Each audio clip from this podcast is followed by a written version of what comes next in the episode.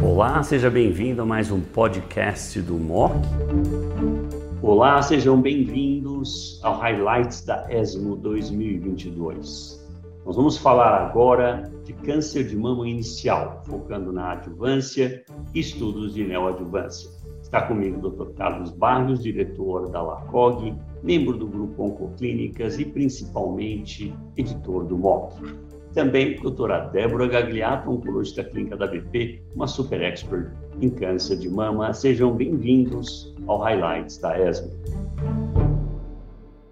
Débora, excelente apresentação, muito bom, pegou os estudos mais importantes. Vamos começar a discutir, Barros, a doença inicial, adjuvância, neoadjuvância. O primeiro ponto, eu sou um defensor vigoroso da dose densa.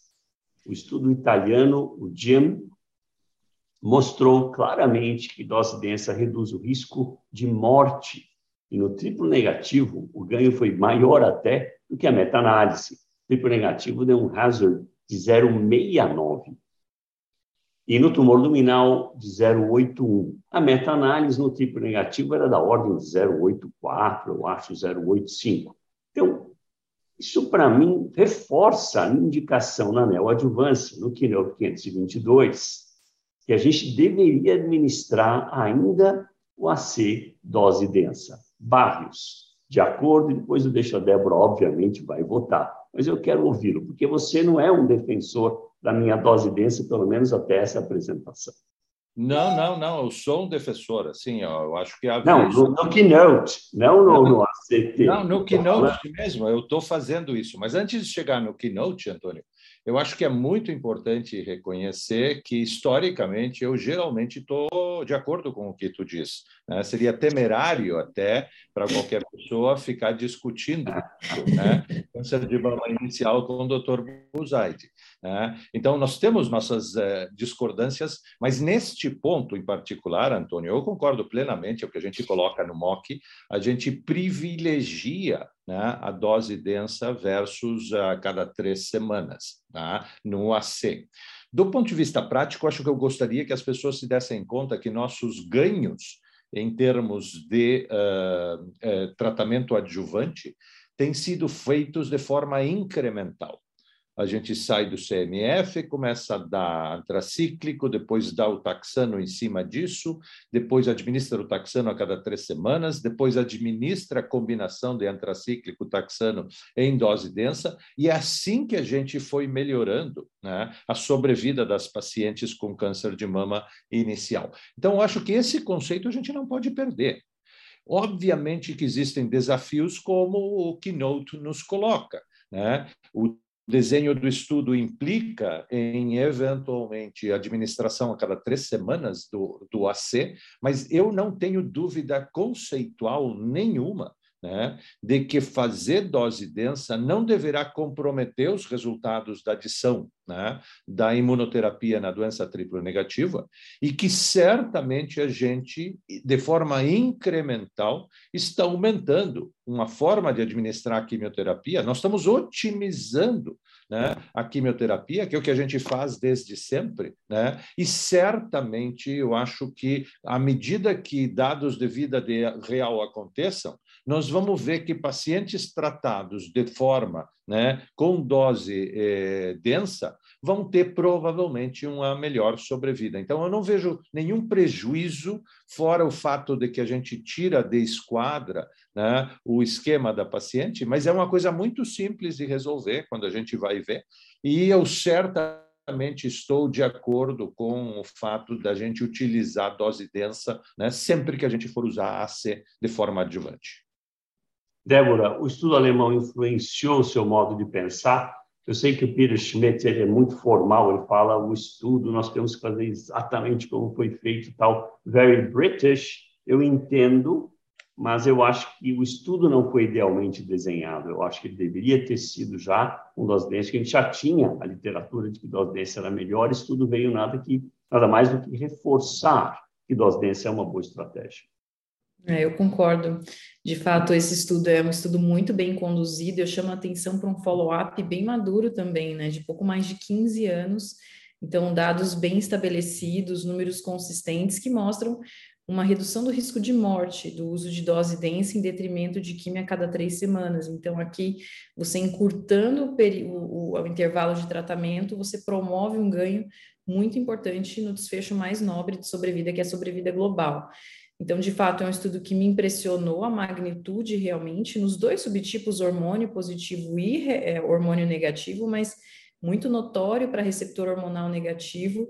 Então, de fato, acho que corrobora a importância de dose densa e me faz sim é, pensar em dose densa para os pacientes que vão receber o 522. A gente recebeu o Peter Smith no nosso simpósio e ele é muito rigoroso mesmo, ele enfatizou que ele não mexeria no regime 522, mas à luz das evidências, né, é impossível, como o Barrios mencionou, os incrementos vão acontecendo e se você pode proporcionar um ganho importante de sobrevida para um grupo de pacientes de alto risco, que são os pacientes com câncer de mama triplo negativo que vão para 522, acho que é importante e vale a pena. O segundo estudo que eu acho que vale a discussão é o estudo ADAPT, receptor hormonal positivo dos alemães, um, mostrando que, obviamente, supressão ovariana na pré-menopausa é importante, não importa se é com tamoxifeno ou inibidor. Parece que o inibidor foi um pouco melhor tá certo? Ah, o incremento, o ganho. E isso, obviamente, quem responde, se você mantém adjuvante, tem um ganho maior, obviamente. Eu estou selecionando respondedor. Isso existe desde Adão e Eva, desde que eu era fellow. Quem responde vai melhor. Essa frase eu aprendi quando era jovenzinho. Well, hasn't changed.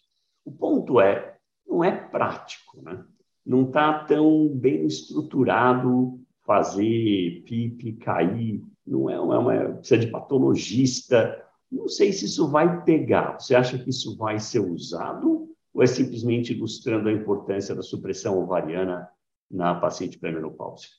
Eu acho que é um estudo muito bem pensado, porque de fato você inclui pacientes pré e pós-menopáusicas e faz esse trial de é, de doença endócrino sensível. Então, nesse estudo, os pacientes poderiam receber tamoxifeno, supressão ovariana com inibidor, se pré-menopausa, ou supressão com tamoxifeno, três semanas, e aquelas que tinham uma doença endócrino sensível é, poderiam ser tratadas só com terapia endócrina se o score, recurrence score fosse entre 12 e 25, mesmo com comprometimento linfonodal limitado. Então, a ideia é muito boa, o racional e, e a forma como eles raciocinaram em termos de biologia e doença endócrino sensível é muito inteligente, e eles mostraram agora na apresentação da ESMO de forma muito clara, né? Quando, quando na pré-menopausa eu uso um inibidor com supressão, eu aumento muito o número de mulheres endócrino sensíveis, passa mais de 65%, foi 66%.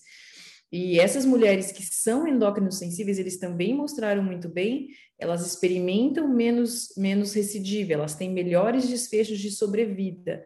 Então, reforça realmente a importância de uma boa terapia endócrina, mas acredito que o que é um estudo que estamos precisando e que felizmente vai começar o andamento é comparando nessas pacientes jovens é, como, se, como funcionaria químio versus uma boa supressão ovariana com inibidor de aromatase e gozerelina, por exemplo, que é um estudo que está em andamento, que esse sim vai ser um divisor de águas para que a gente possa utilizar esses testes moleculares e eventualmente o raciocínio clínico para avaliar se pode substituir uma quimioterapia, supressão ovariana com inibidor e análogo de LHRH. Você acha que isso tudo está pronto para ser usado ou precisamos ter alguma corroboração, algum outro estudo? Uh, você acha que você usaria já isso na segunda-feira, entre aspas? Acho que não, é difícil, né? Porque você vai depois biopsiar na semana 3, demanda mais procedimento e precisa de bons patologistas realmente. Felizmente nós temos, mas nós sabemos a questão da reproducibilidade do KI67 que é, é complicado eu acho que é, este é um, é, isto aqui precisa de um momento de reflexão, Antônio. Tá? Eu acho que nós temos não só o estudo ADAPT, já existem evidências de que a gente pode, usando o KI67 depois de uma janela de exposição à terapia endócrina, é, selecionar o que, que vai acontecer com os pacientes depois. Tá? E isto seria aquele conceito da neoadjuvância com quimioterapia, tu, dependendo da, da resposta, tu eventualmente define o que, que acontece com as pacientes. É a mesma coisa. Tá? Tá? Mesmo que seja mais complexo, é fundamental a gente fazer uma reflexão que começa assim. Nem todas as pacientes receptor hormonal positiva são iguais. E o ponto é como é que a gente identifica elas, tá? Claro que MamaPrint e Oncotype e Breast Cancer Index tentam fazer isso, tá?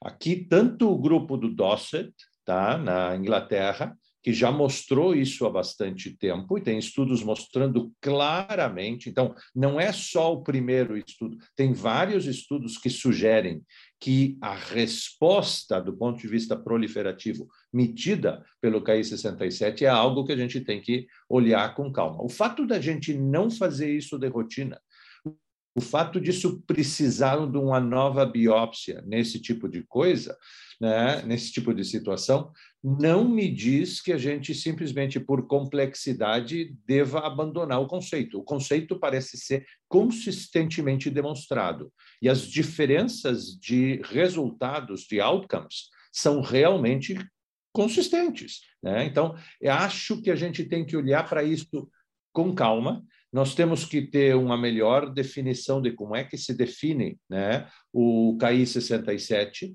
né, de introduzir para o manejo da paciente uma biópsia no meio. Né? Não parece ser uma coisa tão dramática, o tumor está ali na mama, né? a gente faz isso de rotina no momento do diagnóstico, embora acrescente uma certa complexidade, talvez essa complexidade seja necessária para a gente ter um outcome melhor.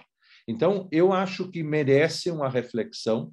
Isso está consistentemente sendo aprovado, tá, demonstrado, e certamente eu acho que a gente tem que sentar para discutir isso com um pouquinho mais de calma, né? porque é, algo que pode melhorar em muito os resultados dessas nossas pacientes, que eventualmente poderão não precisar de quimioterapia. E talvez não, seja não, melhor. Né? Eu acho que precisa de mais estudo, nós temos que fazer coisas mais práticas. Eu estava pensando, se eu fosse desenhar alguma coisa, eu faria com fast patch, com fluorestrogen PET. Porque, veja, Hodgkin é feito assim hoje. Você dá dois ciclos em Hodgkin, repete o PET, esfria, faz um descalation treatment. E, e, e isso já tem um tempo. Então, eu acho que está na hora da gente começar a incorporar o exame de imagem uh, e o FastPet realmente chama atenção nesse sentido. Vamos ver, se eu tivesse em Academic Medicine, eu provavelmente já estaria fazendo isso, uh, MD Anderson-like, em alto volume, porque isso tem que substituir. A patologia fica muito mais complicado, tem tempo, vai e volta, o doente fica ansioso. O FastPet você teria uma resposta quase que instantânea se tiver uma forte correlação ou com PEP ou com KI. Uh, Matthew Ellis defende isso há muito tempo, óbvio. Já, tá, já tá, tá, tem estudo, tem estudo fazendo isso, Antônio. Nesse momento, tu tá, é uma outra maneira isso. Perfeito. Vamos ver o que vai dar.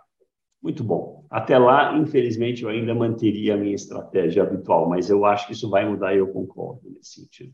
Bom, Barrios e Débora, fantástico. Eu acho que agora a dose densa veio para ficar e provavelmente nós vamos fazer um pequena modificação realmente, eu já fazia, Barros parece que também, Débora agora foi convertida à, à religião dose densa no Kinel 522. Eu acho que o estudo alemão uh, é muito interessante, o ADAPT receptor hormonal positivo, estudos adicionais valem a pena ser feitos nessa linha. Então, não tem nada que funciona mais do que mostrar que a coisa funciona. Quer dizer, não tem teste genético que vai ser melhor do que mostrar o sucesso e, e em cima do sucesso talvez modificar. Muito obrigado pela atenção de vocês. Obrigado. Barrios, obrigado, Débora.